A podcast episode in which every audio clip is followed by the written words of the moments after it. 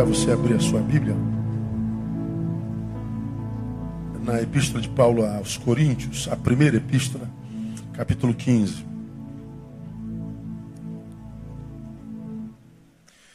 Vocês sabem, na, na, no sábado passado eu recebi um pedido de socorro de um dos meus melhores amigos do mundo, um pastor que é minha referência e que já citei o aqui dizendo que eu não conheço ninguém nesse mundo que pareça mais com Jesus do que ele. Muitas vezes perto do Silaí eu duvidei até da minha conversão. Eu falei, cara, acho que eu não sou convertido, não. Porque eu nunca vi alguém com tanto amor no coração, com o dom de socorro, o dom de misericórdia como aquele homem. Ah, é pastor da maior igreja brasileira da América. É um dos homens que já foi uma das dez personalidades da América em 2015. O consulado brasileiro da Flórida é na igreja dele, para você ter uma ideia. Ele é representante dos, dos imigrantes brasileiros na América do Norte, tem acesso ao Itamaraty, mas de uma simplicidade impressionante. Passou por um percalço e, no seu desespero, ele pede ajuda do seu amigo, do seu melhor amigo. E amigos a gente não abandona. Ele me comunica à tarde, à noite estava no avião para os Estados Unidos.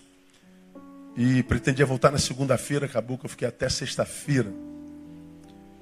E eu acho que eu nunca trabalhei tanto na minha vida como nessa semana. E não me lembro dos últimos anos de ter sido abalado emocionalmente, tanto quanto fui nessa semana. Mas louva a Deus, porque pude, pude abençoar alguém, acho que ajudar a, a manutenir uma família tão, tão abençoada.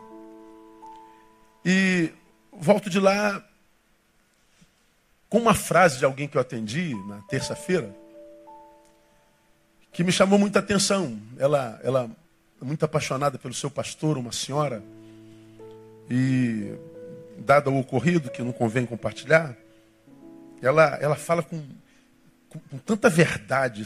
Sabe aquelas vezes que a gente, quando te perguntam assim, tô, tô bonita, você diz, tá, ó, você tá, não convence nem, nem o inimigo. Mas às vezes a pessoa pergunta, tô bonita? Nossa! Você tá maravilhosa. Não é diferente? Tô bonita? Tá, tô bom. Nossa, você tá linda. A segunda convence, a primeira não. A primeira dá briga. Vem a segunda pergunta, fala a verdade. Não é? Porque a primeira não convenceu. Mas essa irmã, ela, ela extraiu uma frase do fundo da sua alma. Quando ela diz: A vida é muito injusta, né, pastor? Essa frase tranquila. Mas a que veio depois dessa diz: a vida é uma miséria. Essa palavra miséria entrou em mim como, como sei lá, uma, uma espada me atravessando. A vida é uma miséria. A vida é uma miséria. Aquilo ficou em mim como, como, como um, um, um sinal amarelo piscando dentro de mim. Aquela frase daquela mulher não sai de mim. Eu desço no aeroporto na, na sexta de madrugada perco o voo que eu ia para Brasília, eu perdi alguns compromissos no Brasil por causa dessa viagem inesperada. Estou no aeroporto esperando minha mala. Minha mala levou uma hora e quarenta para sair. É o serviço do aeroporto brasileiro, uma benção. O Brasil é uma benção. Né? Perdi o voo para Brasília e fiquei. O voo que ia sair 9 horas saiu 16 e 40 Eu não durmo em avião, 10 horas de voo. Imagina como é que eu estava na, na, na sexta. Aí Sexta sábado vim para cá hoje, no voo de cinco horas, falei, vou para a igreja direto, não aguentei, eu não aguentei de cansaço. Vir hoje de manhã, estou aqui à noite pela misericórdia do Senhor e renovado, né? E quando desço na sexta-feira, esperando a mala, tem um casal brigando. E brigando de, todo mundo ver. Se, alguém filmasse, dava um milhão de cliques no, no YouTube. E ela diz assim: A minha vida se tornou uma miséria depois de você. Eu falei: Outra miséria? Porque eu já estava impactado com aquela mulher lá. Minha vida se tornou uma miséria depois de você. Eu falei: Vida miserável de novo. A vida é uma miséria. E aquilo ficou é, em mim. Eu me lembrei dessa palavra aqui, que você provavelmente se recordará dela, ou não Quando Paulo, no capítulo 15, 19 de 1 Coríntios, ele diz uma coisa muito interessante que tem a ver com miséria. Eu queria que você prestasse bastante atenção, porque é possível que você, aqui presente ou me ouvindo pela rede, esteja vivendo uma vida que talvez você chame de miserável. Pastor, eu estou na miséria, estou vivendo uma vida miserável mesmo. Eu estou passando por uma coisa que é, é, miséria mesmo. Eu concordo com a mulher lá e concordo com a, com a outra do, do aeroporto. Agora, vamos ver o que, que a Bíblia fala sobre miséria a partir de um texto que parece que não tem absolutamente nada a ver com isso. Você vai, você vai ler esse texto ali e não tem nada a ver com nada. 1 Coríntios 15, 19.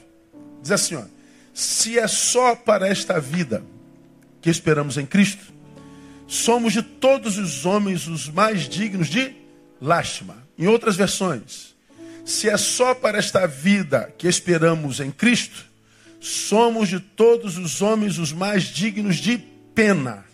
Outra versão, se é só para esta vida que esperamos em Cristo, somos de todos os, de todos os homens os mais miseráveis, que é a maioria da versão de vocês.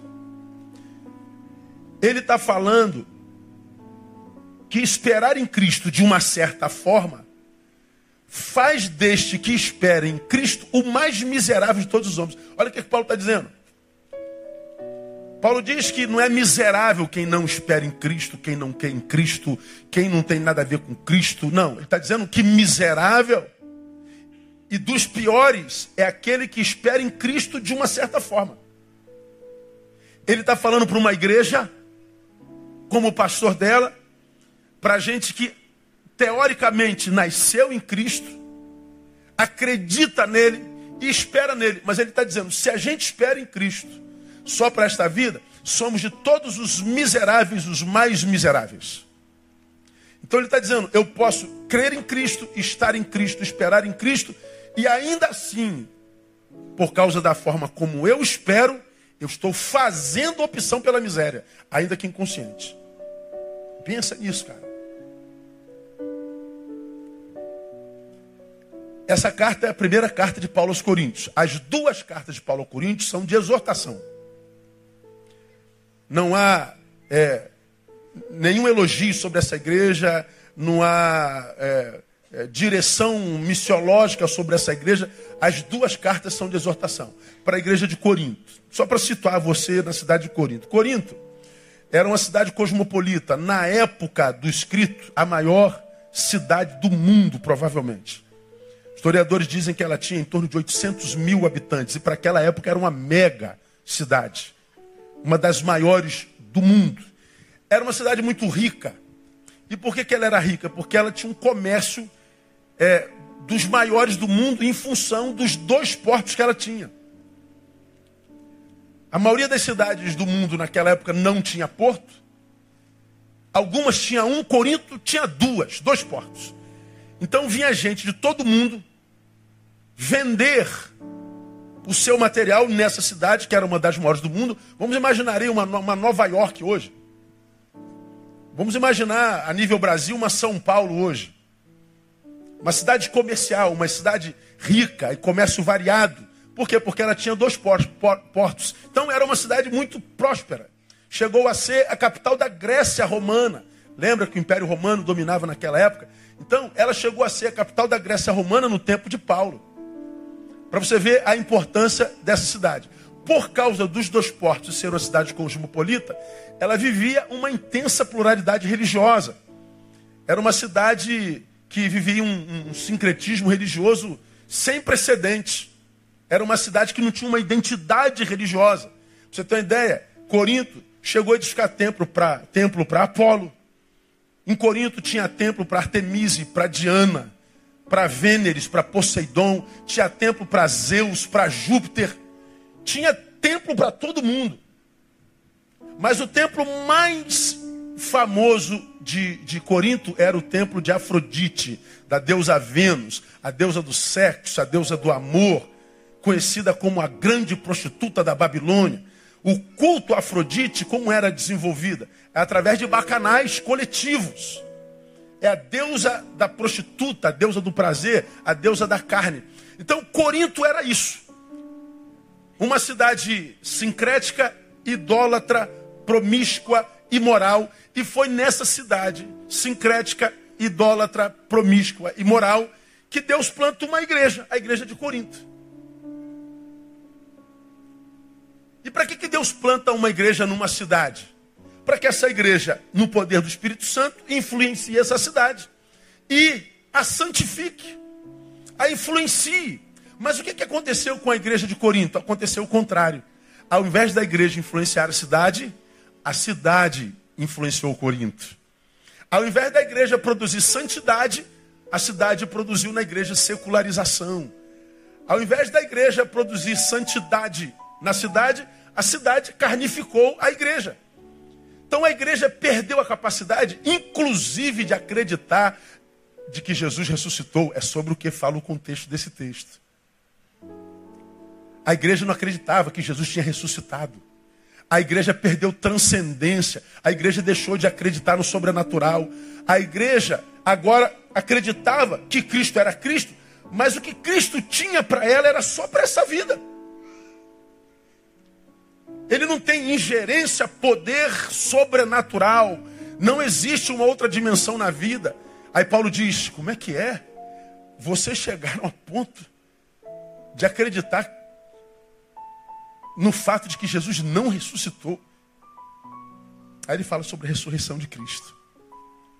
Ao invés de santificar a cidade, a cidade a carnifica, a cidade a seculariza a igreja de Corinto perdeu transcendência. Aí vem Paulo e diz: Olha, se vocês cristãos esperam em Cristo só para essa vida, vocês se tornaram o pior do que um homem poderia se tornar. Vocês fizeram opção pela miséria. Vocês se tornam de todos os homens os mais miseráveis. Ou seja, quando você, influenciado pelo tempo, pelo zeitgeist, pelo espírito da época,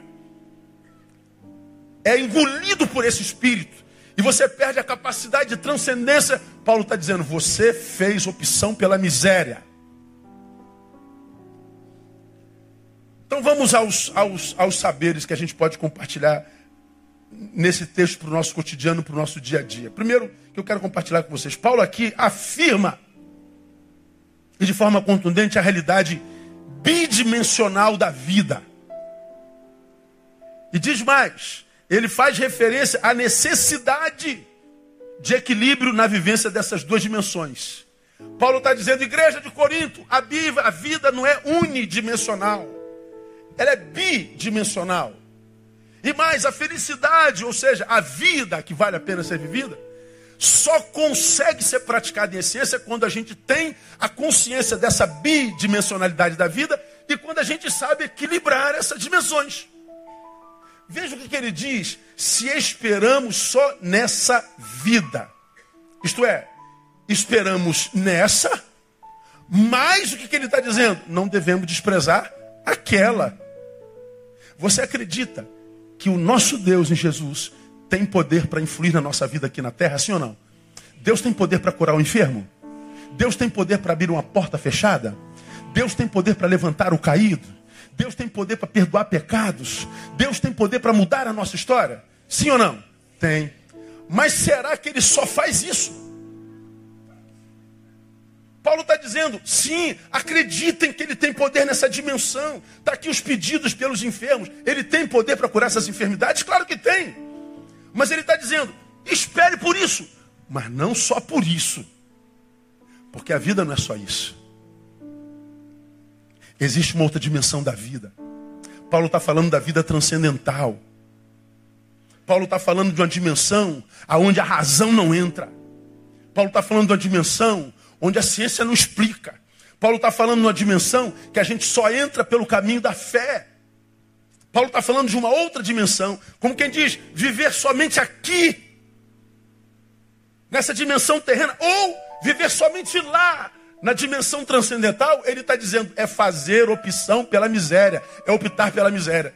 Bom, a igreja, a igreja brasileira, ou a igreja mundial, ela é dividida hoje em várias vertentes, mas é, mormente em duas, as mais significativas. Há uma, há uma banda da igreja de Deus, ou de Jesus de Nazaré, que adora a transcendentalidade, né? É o pessoal do fogo. É o pessoal conhecido como do reteté.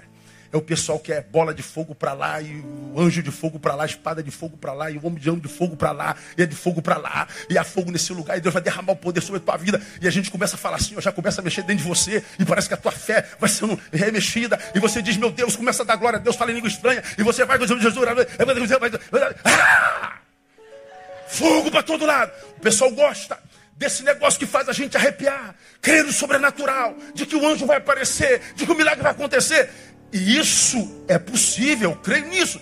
Mas a Bíblia diz: se você só vive essa banda, mas depois que você vive essa catarse, depois que você vive essa experiência no espírito, depois que você vive esse arrebatamento espiritual, se esse negócio não é encarnado aqui no estritamente natural, não se transforma em vida praticada, não te faz melhor marido, melhor esposa, melhor filho, melhor patrão, melhor funcionário. Não te faz um cidadão mais honesto, mais justo, mais íntegro.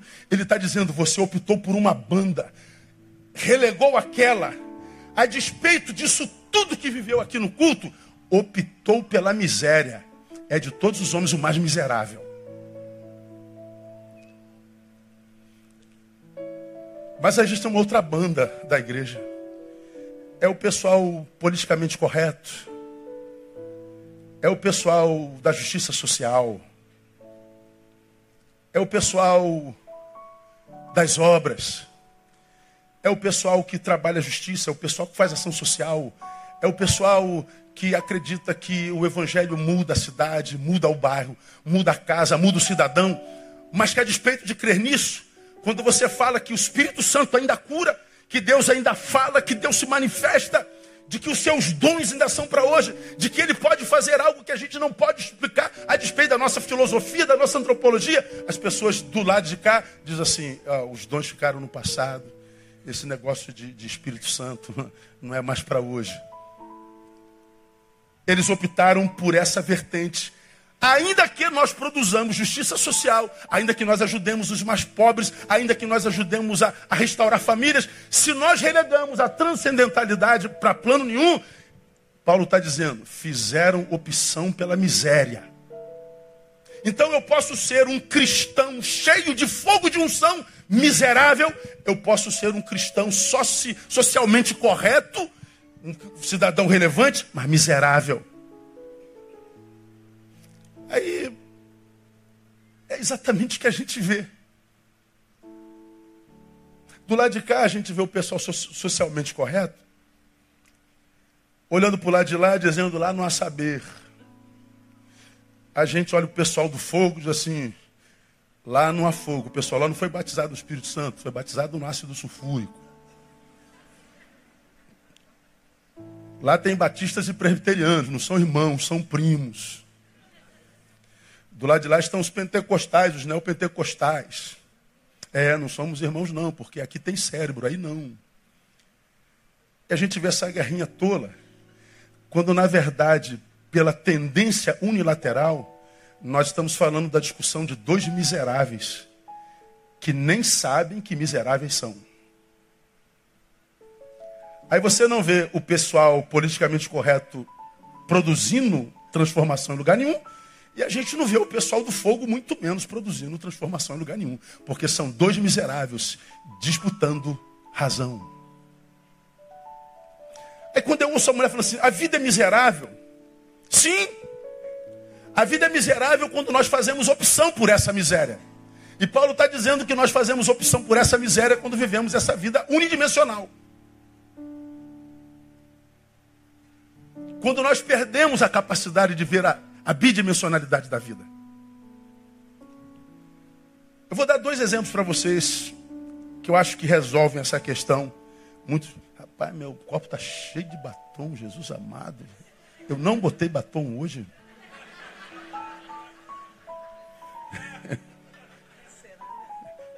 Muito obrigado, irmã. Era só virar para o outro lado. Né? É, é. É, tem uma banda que é bem prática, a outra é quadradinho. É verdade. Obrigado, obrigado. Deus abençoe. Deixa eu dar dois exemplos para vocês. Vamos à, à experiência do Monte da Transfiguração. o monte da glória, o lugar da glória. A experiência fenomenológica.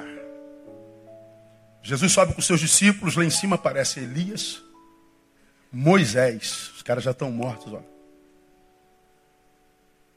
Desse texto mal interpretado, alguns acreditam na reencarnação. Equívoco, não houve encarnação nenhuma. O que houve foi uma aparição sem carne. Já falamos sobre isso. Imagine, você está no monte, convidado por Jesus de Nazaré, o Messias. E além de estar no monte com Jesus, aparecem Moisés, representação da lei, e aparece Elias, a representação arquetípica da profecia. A lei e a profecia eram a Bíblia de Jesus. O Novo Testamento veio depois dele. Até Jesus, a Bíblia era a lei e os profetas. E quem era o representante da lei? Moisés. Quem era o representante da profecia? Elias, o profeta maior, o maior dos profetas maiores. Então Jesus está, os, os apóstolos estão diante da Bíblia encarnada. E mais, não foi só a, a, encarnação da Bíblia, a personificação da Bíblia que eles criam, mas aparece Jesus resplandecendo como um holofote aparece fumaça descendo sobre Jesus e ainda por cima aparece uma voz do céu dizendo: Este é o meu filho amado, a ele ouvi. Olha que coisa tremenda, irmão. Tu imagina, tu, tu, tu tá no. O, o, o crente hoje sobe ao monte, não vê nada já desce soberbo para burro, achando que é mais crente que todo mundo. Tu imagina o crente de hoje subindo, vendo Moisés, Elias, Jesus, voz, fumaça e luz. Ninguém ia suportar esse crente, irmão. Só mandando matar o desgraçado, queria ficar soberbo. Que ninguém ia suportar. O cara sobe não vê nada, mas já desce besta. Imagina se tivesse uma experiência dessa.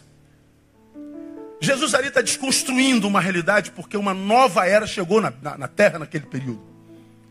Eles eram arraigados na palavra, na lei na profecia. Para Jesus tirá-los da ideia de, de, de, de, de assim diz o Senhor, porque é lei e profeta, para passar por está escrito, ele tinha que fazer um negócio muito fenomenal. Os judeus, os, os apóstolos eram judeus, eram gente que estava arraigados naquilo ali. Para tirar Elias e Moisés, para fazê-los crer que a quem eles que tinham que ouvir era Jesus de Nazaré, só se fosse assim, ó, fenomenologicamente. Tinha que ser traumatizante. Agora o que se ouve é Jesus de Nazaré. Não é mais lei nem profecia. Não é mais legalismo nem adivinhação. É revelação. É tremendo. Eles têm essa experiência gloriosa. A coisa foi tão gloriosa que Pedro tem uma ideia maravilhosa. Jesus, eu estou tendo a revelação do Espírito Santo aqui, provavelmente. Que tal a gente fazer três cabaninhas e ficar aqui para sempre? Ó, oh, não precisa nem para a gente, eu faço um para o senhor, uma para Elisa, outra para Moisés, a gente dorme no relento, nós somos humildes. Mas a gente fica aqui em cima, curtindo esse ar da glória. Jesus diz: Não, Pedro, não é no monte que se vive a experiência da glória. Se se vive a experiência da glória no monte, aprende-se que o monte é só de passagem.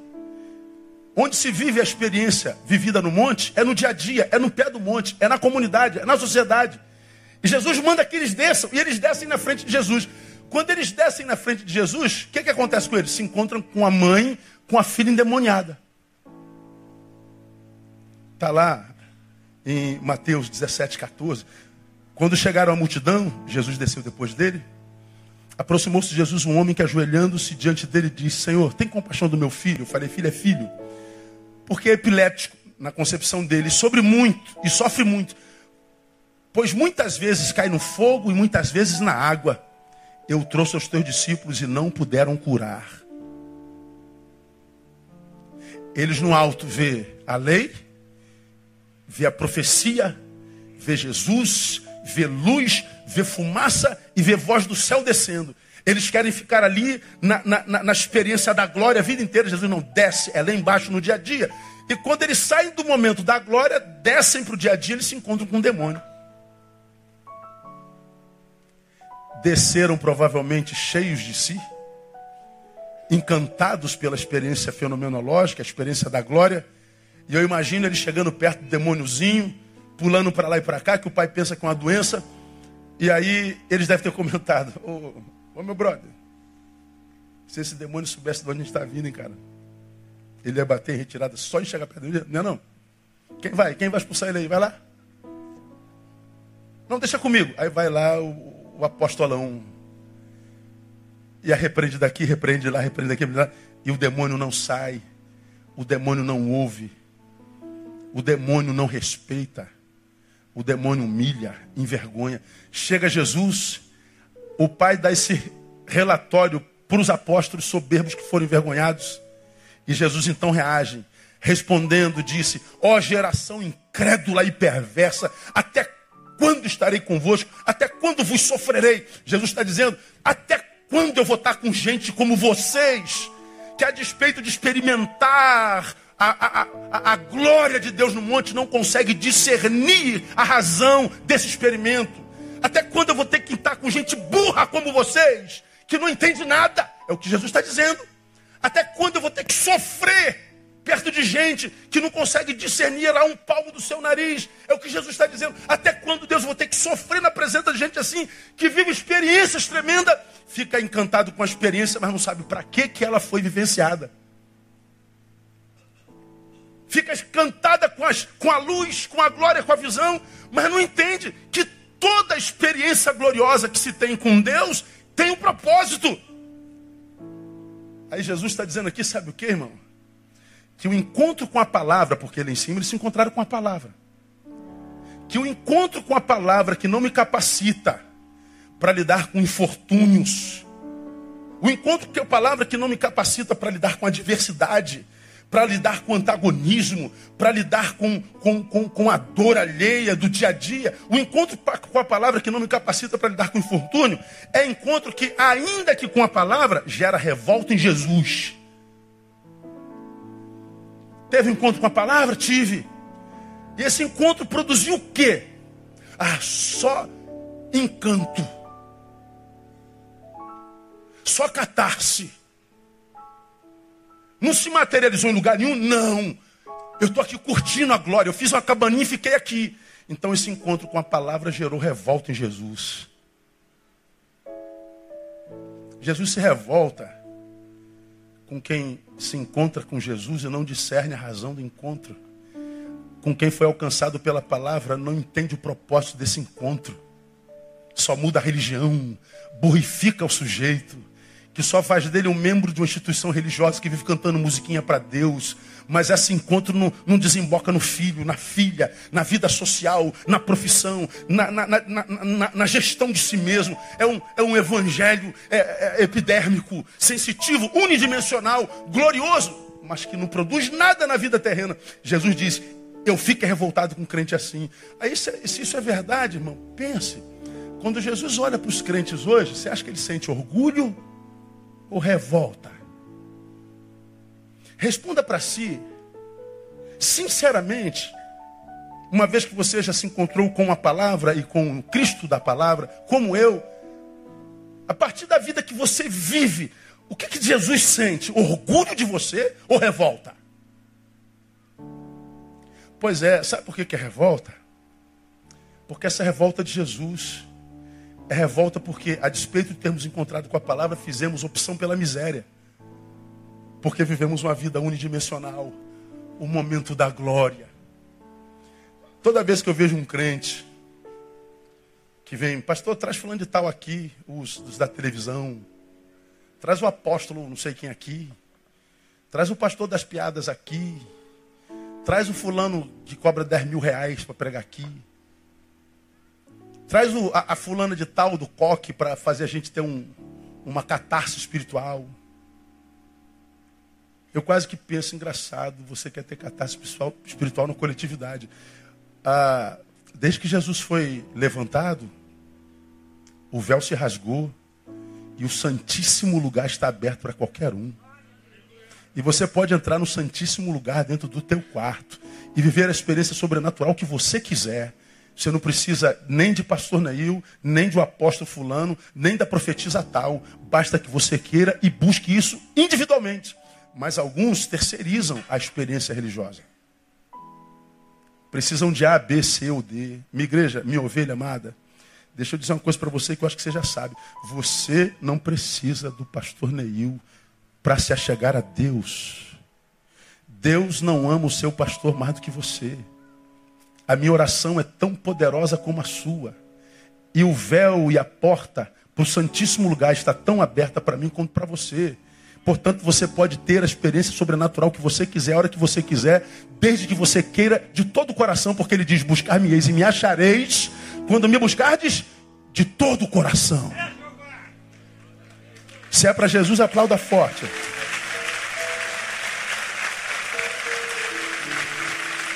Que falta em nós é coração. Não é bispão, pastorzão, apostolão, ungindão. O que falta é coração. Agora Jesus está dizendo: cuidado com os encontros que você deseja ter comigo. Porque se os encontros gerarem arrepios, arrebatamentos, mas se ele não se encarnar no dia a dia, o que sobra sobre você é revolta.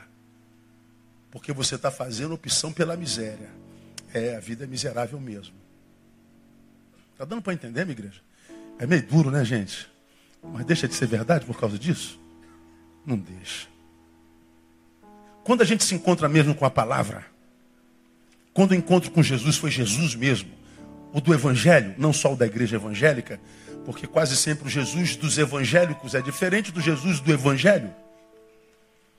Porque o Jesus dos evangélicos está pedrejando gente por aí, está quebrando o centro de macumba. O Jesus dos evangélicos está agredindo homossexual, está produzindo divisão, o Jesus do Evangelho não, ele é amor. Ele diz: Não concordo com nada que você faz, mas você continua sendo meu irmão, nem que seja de raça. E eu respeito você. Se eu não posso abençoar, amaldiçoar, eu não vou amaldiçoar de jeito nenhum. Agora, quando a gente se encontra com Jesus do Evangelho, a gente se encontra com Jesus para quê, irmão? Para viver arrebatado no monte da glória? para viver essa vida unidimensional que não encarna, que é parasita? Não. Ele nos capacita para quê? Para primeiro encontrarmos com o demônio. Eles saíram da palavra e se encontraram com o demônio. E com o demônio de dentro e demônio de fora. No caso dos apóstolos, se encontraram com o demônio de fora. Senhor, eu trouxe meu filho e eles não puderam curar. Eu estava lá, eu estava, olha que coisa interessante, eu estava lá na Flórida. Aí o, o Felipe, pastor de juventude, a gente levantou um clamor pelo pastor. Ele falou, gente, vamos ficar de joelho. Eu queria que antes da gente orar para o nosso pastor, orasse por nós. Pede ao Senhor para tirar de você individualmente tudo que atrapalha a tua comunhão com Ele. Aí eu me ajoelhei e comecei a orar, Deus, tira isso de mim, para que eu possa é, te servir de forma melhor tira isso, tira aquilo. Vamos imaginar que isso e aquilo seja um desejo que você tem que te atrapalha a comunhão com o Pai. Eu ajoelhado pedindo a Deus para tirar algo de mim, eu escuto o Espírito Santo falando assim claramente: Você está pedindo para eu tirar esse desejo de você, Neil? Eu respondo sim, é para tirar esse desejo de mim. Ah, então você quer que eu te faça um vagabundo? Não, por que isso? Pô, pega leve aí, mestre. Como assim vagabundo? Olha, olha, olha o insight espiritual. Vamos imaginar que isso aqui seja minha fraqueza. Sei lá, pode ser uma vodka, um 51. Pode ser um problema sexual. Pode ser o raio que o parta. Cada um sabe do seu pecado, né? Aí eu oro. Deus, tira esse desejo de mim por essa coisa. Porque, pai, eu fico desejando essa coisa, isso me atrapalha o meu desejo contigo. Aí eu peço para Deus para tirar o desejo, não é, não é o nosso pedido? Ah, tá, você quer não trabalhar mais. Você quer não ter mais esforço. Você quer não ter que se renunciar mais, né? Você ser caído quer viver como se caído não fosse. Como fofoqueiro, Deus, segura minha língua. Como tarado, segura a minha tara. Como suvina, segura a minha sovinice. Não, filho, quem tem que segurar é você. Como quem diz, ei, você tem língua grande, você já é livre dela. Você é verdadeiramente livre. Quando ela sair da boca sozinha, é só você botar ela para dentro. Você que é tarado, ei, quando ficar vontade de pegar todo mundo, ei, você já é livre disso. É só você segurar. Faz um pouquinho de força que você consegue. Ei, miserável, pão duro. Você não consegue ofertar, dizimar? Não, é, é, não tem escorpião no teu bolso, não. Bota lá que vai sair. Sai. Você é livre para isso. Mas não, a gente quer que Deus tire a vontade. Pense. Onde há mais glória para Deus? Não tendo vontade nenhuma e, portanto, não fazer esforço algum? Ou tendo vontade, renunciar à vontade e dizer: Deus, eu estou louco por isso aqui, mas eu te quero mais. Aonde há mais glória? O que, que você acha que glorifica mais a Deus? Agora a gente quer que Deus faça a gente vagabundo. Não estou sentindo mais nada. Não tem um negócio desse aí? Não estou sentindo isso, estou sentindo aquilo. Morreu, miserável. Que bom que você está sentindo. Ô tarado, que bom que você gosta de mulher. Que bom que você gosta de homem, porque você tem saúde. Você está sentindo dor, irmão? Que bom que você está sentindo dor. Quem não sente dor tem rancenias e tem lepra. Que bom que você é miserável, ou seja, não consegue dar o que tem. Ou seja, tem. Que bom que você tem, não é? Agora a gente pede a Deus para que nos tire os demônios. Tire os meus demônios. Não. Na palavra você está capacitado para vencer todos os demônios. Os demônios de dentro e os demônios de fora. Isso que você diz é impossível vencer, não é impossível porque isso é maior do que você, é porque você acreditou que é impossível. Como nós somos reféns da nossa fé, você nunca vai vencer mesmo. Agora, tem gente lutando contra a mesma coisa que você luta e vence. E às vezes é mais baixinho que você. Por quê? Porque a gente é o que a gente crê. A gente se transforma naquilo que a gente crê. Se uma pessoa diz, pastor, eu não consigo fazer isso, está coberto de razão. Despeça porque ele está coberto de razão. O outro diz, pastor, eu vou fazer isso em nome de Jesus. Está coberto de razão, vai conseguir fazer. E faz. A palavra me capacita para vencer os meus demônios. Me capacita para vencer os demônios de fora, hein? E como há demônio fora hoje, Jesus tem misericórdia. O outro, quase sempre, quase todos hoje são demônios. Ah, como é cada vez mais difícil relacionarmos, não é verdade? Às vezes você acha alguém que você diz assim: é ele, é ela. Tem encontros que produzem redenção na gente, não é verdade? Já se encontrou com alguém assim na tua vida? Os que não se encontraram estão em busca dessa redenção. E às vezes os encontros te libertam de si te levam para o patamar e produzem uma alegria tremenda. E você diz agora eu vou ser feliz, aí dá um tempinho, esse alguém vai embora. Inexplicavelmente.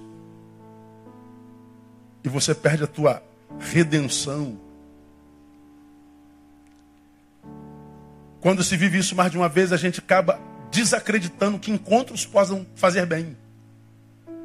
Porque a maioria dos nossos encontros humanos hoje são perversos, fazem mal. O Ministério da Saúde Existencial informa: ser humano faz mal para a saúde. Hoje nós nos machucamos tanto nas relações que a solidão é quase uma imposição a fim de sobrevivência. Ou seja, para sobreviver eu tenho que me afastar de vocês. Para sobreviver temos que nos afastar deles, temos que nos afastar delas. Porque, cara, é só relação furtiva, como eu falo. Gente que nos rouba da gente, gente que nos adoece. Você conversa com as pessoas, depois de 10 minutos descobre que não tem ninguém lá dentro. É oco, vazio. Só sai besteira. Não há mais encontros edificantes. A gente desiste de se encontrar. As relações, como eu tenho dito aqui, são tóxicas, fazem mal. Aí o que, que a, gente, a gente passa a acreditar? A gente passa a acreditar que não dá para acreditar em mais ninguém. A gente desiste do encontro. A gente produz ou promove a extinção do outro em nós. Porque a gente não acredita nem mais na bondade. Hoje tem um ditado por aí que diz, né? É, quando a esmola é demais, concluam. O santo desconfia. Pô, por que está me fazendo esse favor, cara? A mulher furou o pneu, o cara para para consertar o pneu. E... Qual é? Estou precisando muito do teu favor, mas estou preocupado com o que, que você vai pedir depois. Eu estou preocupado com a segunda intenção. Nós não acreditamos mais na bondade do outro. Porque parece que ela não existe mesmo, não. Nós vamos nos tornando sós por opção para sobrevivência. Quando aparece a oportunidade de uma nova relação, você se relaciona, mas deixa um pezinho bem lá atrás, assim, ó, porque provavelmente vai se machucar. Já se machucou dez vezes, então tu bota a mãozinha assim na relação, se não queimar, tu bota o dedinho. Mas a gente, a gente se relaciona desconfiando. A gente nunca mergulha de cabeça. Como disse é, Zac né? Ah, causa morte. Traumatismo craniano. Mergulho em pessoas rasas. Mergulho profundo em pessoas rasas. Ninguém mergulha de cabeça em mais ninguém, porque nós não confiamos em mais ninguém. Estamos produzindo a extinção do outro. Não acreditamos mais em fidelidade, não acreditamos mais em amor, não acreditamos mais em relações sem segundas intenções, só com as primeiras. Extinguimos o outro em nós. Você já me ouviu pregar aqui mil vezes. Há tanto eu em mim que tu não cabe. Nossas relações são superficiais. Qualquer discordância é separação. Discordou da cor, separa. Então vamos separar. Ninguém quer mais casar porque na hora de separar dá um trabalho danado, pastor. Vamos fazer o. Como é que é o nome do acordinho lá que faz dos bens? Hein? União estável. Por quê? Mas vai casar, provavelmente vai separar mesmo daqui a pouquinho. E a dor de cabeça, ir no advogado, tirar o nome, e não sei o quê. A gente já casa pensando no divórcio. Porque as relações são superficiais. O outro em mim, em nós é rarefeito. Qual é o problema disso? Você já aprendeu, eu repito, não preciso me aprofundar. O problema é que quando eu produzo a extinção do outro em mim, eu extingo em mim também a possibilidade de viver transcendência. Quando o outro se torna uma impossibilidade de mim, Deus se torna uma impossibilidade de mim. Por quê? Você vai se lembrar disso. Só quando eu estou com o outro, quando o, o meu eu se encontra com tu dele, eu e tu, eu e tu vira nós. Só quando eu e tu se transformam em nós é que nós podemos orar. Pai nosso. Não existe pai meu, pai teu. São dois pais? Não, é um pai só. Eu só posso, Vitinho, chamar Deus de pai quando eu estou capacitado para te chamar de irmão. Eu extingui Vitinho de mim. Abre mão da paternidade. Só quando o meu eu se encontra com tu, eu posso ver transcendência em Deus e mais experiências. Porque é só quando eu e tu transformam-se em nós que a gente pode orar o pão nosso de cada dia nos dá hoje. Se eu produzir extinção do meu irmão em mim, não existe é o pão meu me dá hoje. Deus só dá pão para quem tem disposição para compartilhá-lo. Porque se você quer pão só para você, você se torna o fim da bênção. E Deus não quer que você seja o fim da bênção, Deus quer que você seja o canal.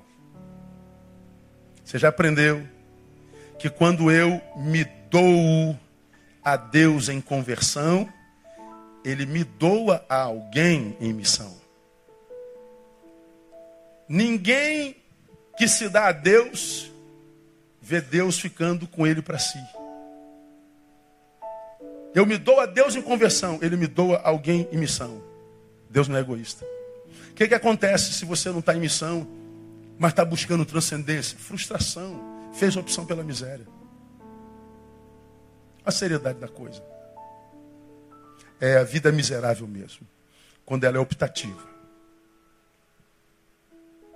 O meu demônio pode ser o outro? Pode, mas o demônio pode ser o si mesmo. Si mesmo, preciso falar, porque você já sabe que, que, que, que já eu falo sobre isso aqui desde o início do ano passado. O si mesmo que devia ser negado, hoje é adorado. Há uma overdose de si mesmo em nós. Você produz a sua imagem 500 mil vezes por dia e fica esperando a adoração no Facebook, like. Você não consegue ficar sem produzir imagem um dia. Lição para casa, fica uma semana sem tirar uma foto tua. Tenta. Fica 15 dias sem ligar o Facebook, tenta. Você vai ver o quanto você está doente. viciado na própria imagem. Qual é o problema disso, pastor? É, o problema é que Deus não divide a sua glória com ninguém. Se eu adoro a minha imagem, ele está dizendo, Neil, eu não divido a minha glória contigo. Você está se adorando. Esse si mesmo tem que ser negado. E você está idolatrando essa porcaria aí, meu filho. Você está parecendo demais. A Bíblia diz: importa que ele cresça eu diminua. O que, é o Evangelho? O Evangelho é a capacidade que Deus nos dá para fazer a gente sumir. Mas hoje o que a gente quer é aparecer. Eu sumo e ele aparece. E quando ele aparece, ele me abençoa. Agora, quando ele desaparece, quem aparece sou eu. O que sobra é miséria mesmo. É, a vida é uma miséria mesmo, irmã. A senhora tem razão. É, irmã do aeroporto, depois que você apareceu na minha vida, minha vida se tornou uma miséria. Não, não foi teu marido que transformou a tua vida em miséria, não. Você optou pela miséria. A miséria é uma opção. Quando a gente tem experiência com a palavra, a gente está capacitado para lidar com demônios, a gente está capacitado para lidar com fracasso. Eles descem e, cheio de soberba, tentam expulsar o demônio. O demônio não sai, fracassaram. Fica imaginando a multidão olhando para eles. Que vergonha, que mico. Que mico. Se fosse hoje, filmariam o fracasso da. da, da, da, da como é que é o nome das pessoas do demônio? É, é, exorcismo. Ou o fracasso do exorcismo. Aí jogava lá Pedro, fracassado no YouTube. Aí os crentes da época sempre soube que ele era falso. Sempre soube. O cara que cortou a orelha do cara lá sabia do cara que cortou a orelha dos outros vai, vai, vai expulsar demônios. Ah, sempre soube. Os fofoqueiros dos crentes apedrejando todo mundo em praça pública. Pois é, a despeito desse fracasso, a despeito da negação, quando Jesus ressuscita, manda que os discípulos se reúnam e uma ordem específica é dada. Não se esqueçam de Pedro. E é a Pedro, o fracassado, que ele diz: pastoreia os meus cordeirinhos. O fracassado se tornou o pastor da igreja. O fracassado foi aquele com o qual Jesus contou. Sabe por quê? Porque na palavra eu estou capacitado para vencer fracassos. Você pode estar aqui se achando um fracassado, você pode estar aqui se achando um, um, um, um Zé Ninguém, porque você acreditou nisso. Mas se você acreditar no que a palavra diz a teu respeito, na palavra está dito que você é mais do que vencedor, que você pode todas as coisas naquele que te fortalece. É só você acreditar. Que aplausinho, Michuru, quem? Aleluia.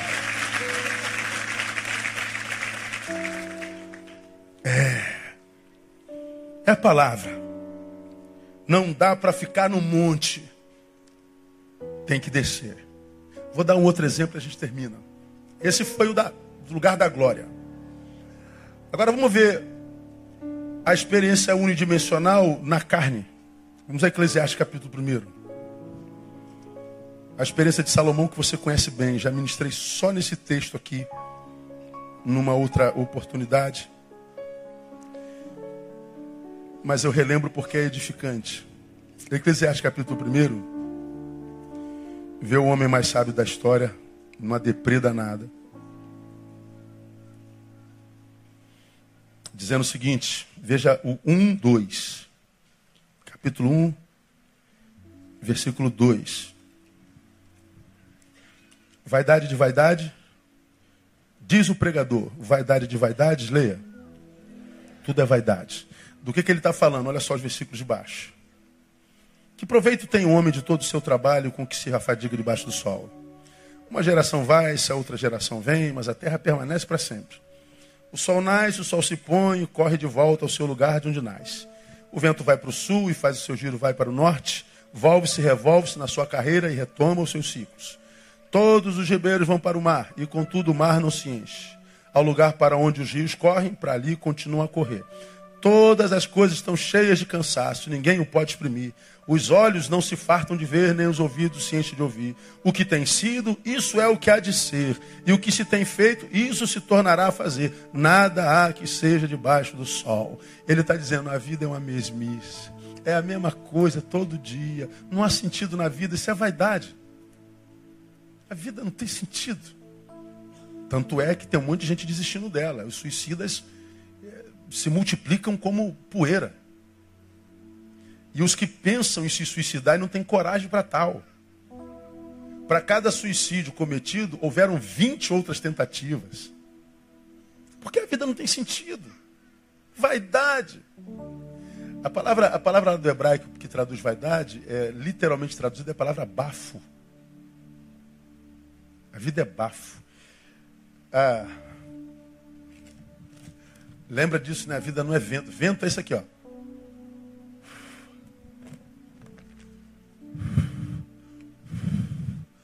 Há poder no vento ou não há?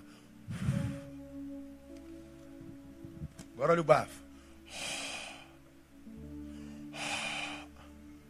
Olha o vento.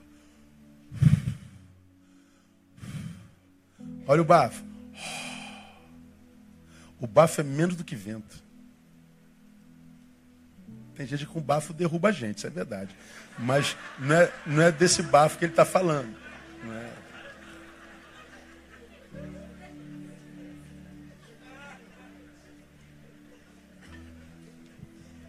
Sabe o que ele está dizendo? A vida é assim, ó. Tenta segurar a vida. Ela escorrega da tua mão, assim, escorre da tua mão como quem quer segurar água. Você diz, cara, o que, que adianta você trabalhar de sol a sol? É a mesma coisa, daqui a pouco você perde tudo de novo. Você confia traído. Você é honesto, todo mundo é desonesto, não acontece. A gente vai desistindo. Aí Salomão entra numa deprê danada e diz: Isso não tem sentido, cara. A minha vida perdeu sentido, não há razão nisso. Aí ele busca dar sentido para a vida. Aí a gente vai para o capítulo 2. Olha lá.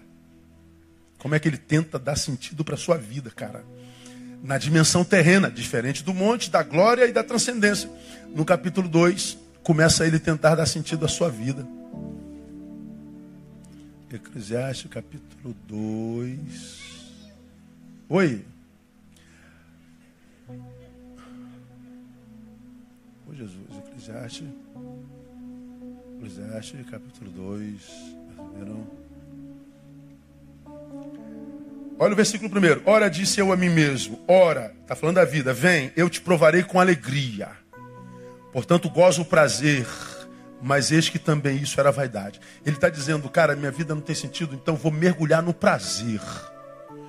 Vou dar prazer à minha carne. Goza a carne. Celebra a carne. Olha o versículo 3. Busquei no meu coração como estimular com vinho a minha carne. Como quem diz, olha, o álcool alegra a beça. O álcool desinibe. O álcool dá coragem. No álcool a gente fica maneiro. Ele encheu a cara. Mas parece que não deu certo, porque o efeito do álcool passa, né? A tristeza te deixa aqui, vai lá, bebe lá. Daqui a pouco eu te aguardo de novo. Daqui a pouco você volta, a tristeza está dobrada. O álcool não deu certo. Olha o versículo 4. Versículo é, 4. Fiz para mim obras magníficas. Edifiquei casas, plantei vinhas, fiz hortas e jardins, plantei neles árvores frutíferas de todas as espécies. O que, que ele fez? Caiu no trabalho, workaholic. Construção civil, construção de jardins, de árvores, natureza. Trabalho, trabalho, trabalho, trabalho. Porque trabalhando talvez eu sofra menos, porque quem para pensa, quem pensa sofre. Então eu não vou parar, que aí eu não sofro. É, só que Chaplin diz, né? Não sois máquinas, homens é que sois. Ninguém consegue trabalhar a vida inteira, vai ter que parar, vai ter que botar a cabecinha no travesseiro, vai ter que se encontrar consigo. O trabalho não traz plenitude. Não deu certo para ele, ele continua no versículo 5. Oh, meu Deus. Versículo 5 ele diz: Fiz hortas e jardins, plantei neles árvores frutíferas de todas as espécies, fiz tanques de águas para deles regar o bosque em que reverdeciam as árvores, Aí não deu certo no trabalho. Aí ele diz: Vou especular no mercado de escravos. Comprei servos e servas. Eu quero me tornar um grande empresário. Quero ter muitos funcionários. Eu quero ter muita gente debaixo do meu comando. Eu quero ostentar as minhas riquezas e os meus funcionários. É, parece que não deu certo. Sete ainda, também tive grandes possessões de gados, rebanhos, mais do que todos os que houve antes de mim em Jerusalém. Então vou, vou, vou, vou, vou ser a JBS atual. Eu vou comprar gado, vou cortar carne e vou ser o maior produtor mundial de carne e vou ter fazendas. É, parece que também não deu certo também não. No versículo 8, ajuntei para mim prata e ouro, especulou no mercado financeiro, tesouros dos reis e das províncias. Quero juntar grana, eu quero ter é, é, é, economias sem precedentes, eu quero ter barra de ouro. Ele ficou mais rico do que já era, não deu certo. No 8 ainda, provi-me de cantores e cantoras Vou investir na, nas artes modernas. Eu vou comprar quadros de Picasso. Eu vou comprar quadros de não sei quem. Eu vou comprar esculturas de Rodin. Eu vou, eu vou nos melhores shows e contratar os melhores cantores. Parece que não deu certo. Aí ainda no versículo 9, ele diz: "E das delícias dos filhos dos homens, concubinas, concubinas em grande número". Ou seja, eu vou mergulhar no sexo de cabeça. Vou começar com uma, se der certo, legal. Se não der, eu pego mais uma. Se não der mais uma, vamos três. E vamos tentar cinco. Quantas mulheres ele teve? Salomão? Mil. Resultado, versículo 2. Do riso disse: Está doido. E da alegria, que me serve esta. Sabe o que ele está dizendo? Eu dei a minha carne todo o prazer que ela poderia ter no mundo e nada no mundo gerou plenitude no meu ser. Tudo pelo que a gente se mata: grana, fama e prazer carnal. Ele teve tudo. Só que ele viveu uma vida unidimensional quem espera em Cristo ou da vida só nessa dimensão, faz opção pela miséria, a despeito do prazer cronológico que tem. Quem faz opção pela transcendência, desconsiderando aquela, vida unidimensional, faz opção pela miséria. Por isso nós temos miseráveis que creem e miseráveis que não creem. Os que não creem dizem: o que, que adianta crer? É miserável, mas o crente pode falar: você também não crê, é miserável.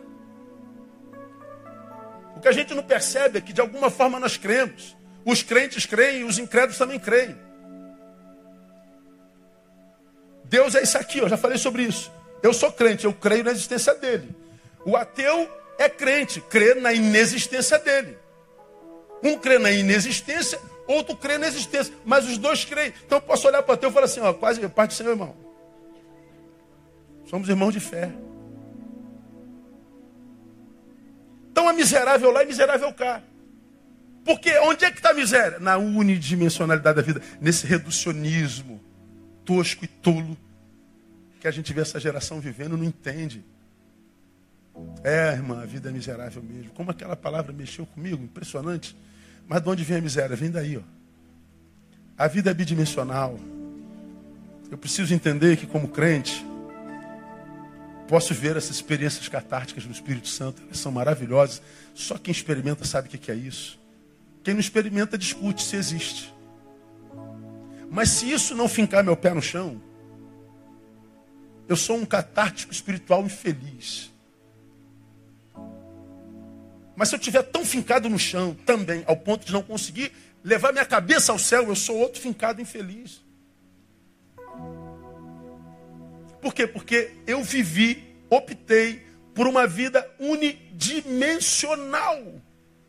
E se eu opto para uma vida unidimensional, eu me torno um homem, um homem miserável, digno de pena.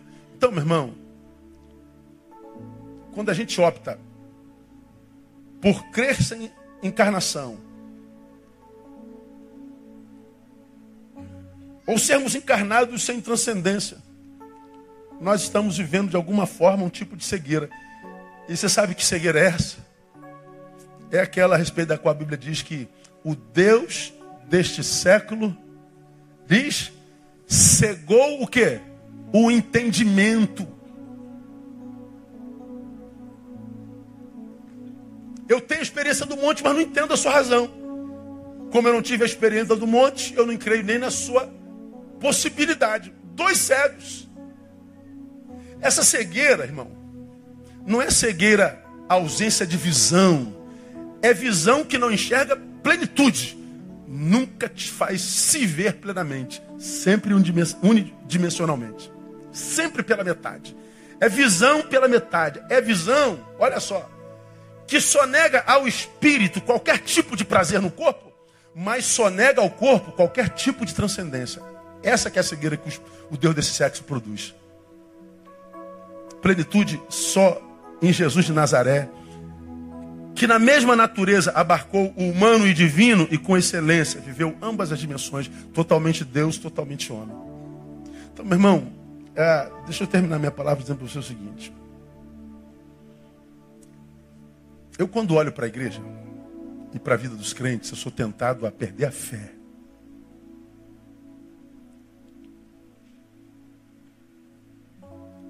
Quando eu olho para as circunstâncias, eu sou tentado a perder a fé. Quando eu olho só para aquilo que os meus olhos biológicos veem, eu sou tentado a perder a fé. Mas quando eu olho um pouquinho mais além, eu olho para os crentes que crescem em número, mas não crescem em influência. Mas a despeito disso, eu vejo nessa multidão aquele irmãozinho que, na sua simplicidade, consegue, no lugar onde ele está, produzir tanta vida.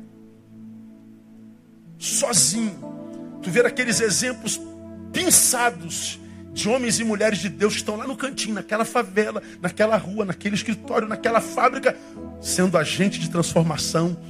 E todos nós conhecemos crentes assim. Que está vivendo num estado econômico catastrófico. Ele está ali comendo arroz com feijão puro, mas está dizendo: O meu coração está feliz, porque tem arroz e feijão sobre a minha mesa, louvado seja o nome do Senhor. Você vai lá no hospital, nós acabamos de orar aqui, está com câncer terminal, e você vai lá para consolá-lo, porque ele deve estar tá muito triste. Ele chega lá, ele está assim, ô oh, pastor, seja bem-vindo, com um sorriso de, de, orelha a orelha, e você diz assim, mas não era para estar tá chorando, meu Deus vai morrer daqui a três meses? Não, meu pastor, eu vou me encontrar com meu Senhor. Se for da vontade do Senhor que eu esteja com Ele, eu estou preparado para isso. Para mim, o viver é Cristo e morrer é ganho. Aí a pessoa está lá, tem uma doença, mas a doença não a tem. Continua cheia de esperança. Eu fico dizendo, meu Deus, ela está remando contra a maré. Ela está vivenciando a paz que excede todo entendimento. Não era para você estar com essa paz. Pois é, mas eu estou. Não tente entender. Ela excede tua capacidade de entendimento. A gente vê os casos esporádicos de transcendência que alimentam a nossa alma. Portanto, se olhar para as circunstâncias, ah, meu Deus, aí não. Eu olho para o imediato. Eu olho para o agora, porque o que Deus tem para nós não tem para o mês todo, não, e nem para o dia todo. O que Deus tem para nós tem para agora. Deus abençoa o meu mês, não, Ele abençoa só o agora. Ou Deus me dá muitos anos com a tua glória, não, Ele só te dá o agora com a tua glória. Aí você vai ver que é muitos anos, quando você olha para a história e você vê a sucessão de agoras bem vividos. Aí você diz como Deus te abençoou com tantos anos, não é? Aí você olha para frente, quer que Deus te dê muitos anos de vida. Não, eu vou te dar vida só para agora. Você só precisa de força para agora. Você só precisa de saúde para agora. Você só precisa de esperança para agora. Se você curtir o teu agora com intensidade, ele vai somatizando agora. Ele vai te abençoando com outros agora. E quando você chegar lá, você vai ver que um dia tem um monte de agoras. E você venceu mais um dia. Chega no sábado, você olha e vai ver que chegou uma semana cheia de agoras, anos cheios de agoras. Quem é o feliz, irmão? É o que tem muitos anos de vida? Não. É o que não desperdiça agoras. O feliz é o que aproveita o maior número de agoras possível. Agora, o que, que acontece conosco nesses dias? Você vai no seu Facebook, aí disseram assim: você está forte, né, amiga? Você chamou de gorda. Pronto, acabou. Aquele agora estragou. Você vai dormir com aquele.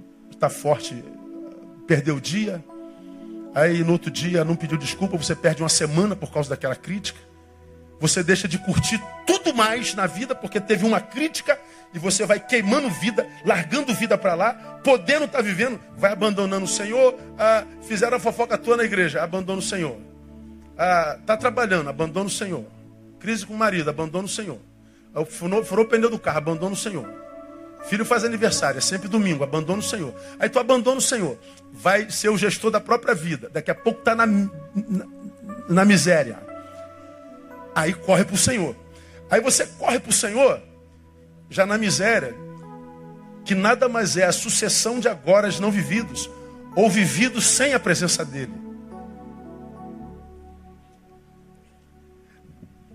Você se enriquece de agora, mas já tem a falta daqueles não vividos os buracos existenciais vão aumentando.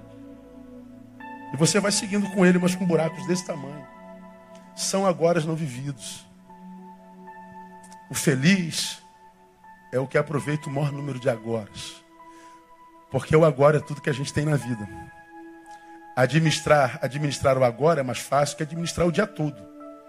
Administrar o agora é mais fácil que administrar a semana, o mês, o ano, a vida toda.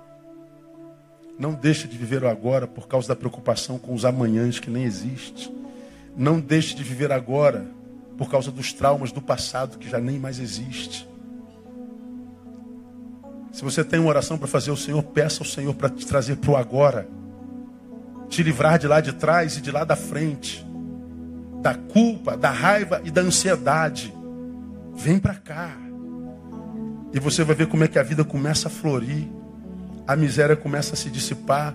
Porque no agora você administra o sobrenatural e o profundamente natural, a transcendência e, e a imanência. Você vai viver essa, essa bidimensionalidade e vai viver com equilíbrio. E você vai ver que, a despeito das dores que o dia tem preparado para a gente, as dores de um dia nunca serão suficientes para estragar sua vida. Não existe no hoje dor suficiente para estragar a vida de ninguém. Quem sucumbiu à dor somatizou a dor de ontem e a de amanhã. Porque se você analisar o teu dia de hoje, que dia é hoje? Dia 15? 15 de outubro? Analise o dia 15 de outubro e veja se há nesse dia dor suficiente para estragar a tua vida. O que, que aconteceu hoje para estragar a tua vida? Não, hoje nada. Você não sabe o que aconteceu comigo em 1973, pô. Eu carrego o trauma daquilo até hoje. Pô, 73, brother. Não, o senhor não sabe, porque sexta-feira eu tenho um negócio para fazer que eu, que eu, já estou aqui cheio de urticária, eu já estou aqui é, é, inflamado por dentro, mas é na sexta-feira. Jesus vai voltar amanhã, irmão. Aí, perdeu a benção. Se você vive só o agora, você vai ver que a vida é uma benção. A vida não é miséria. A vida é graça de Deus. Estar vivo é um privilégio. Estar vivo é uma benção. Estar vivo é glorioso. Estar vivo, irmão, é estar vivo. E a vida é uma bênção, porque o Deus da vida nola deu. E diz que a bênção é que Ele nos dá abundantemente. Eu vim para que vocês tenham vida e vida abundante. A vida não é uma miséria. Miséria é a vida de quem a vive unidimensionalmente. Quem opta pela vida unidimensional fez opção pela miséria. Se você faz opção pela miséria, Deus respeita as tuas opções. Opta pela vida plena e Deus vai abençoar você, porque viver é uma benção. Amém, amados? Que Deus nos abençoe com essa vida. Vamos aplaudir forte. Vamos orar. Vamos embora.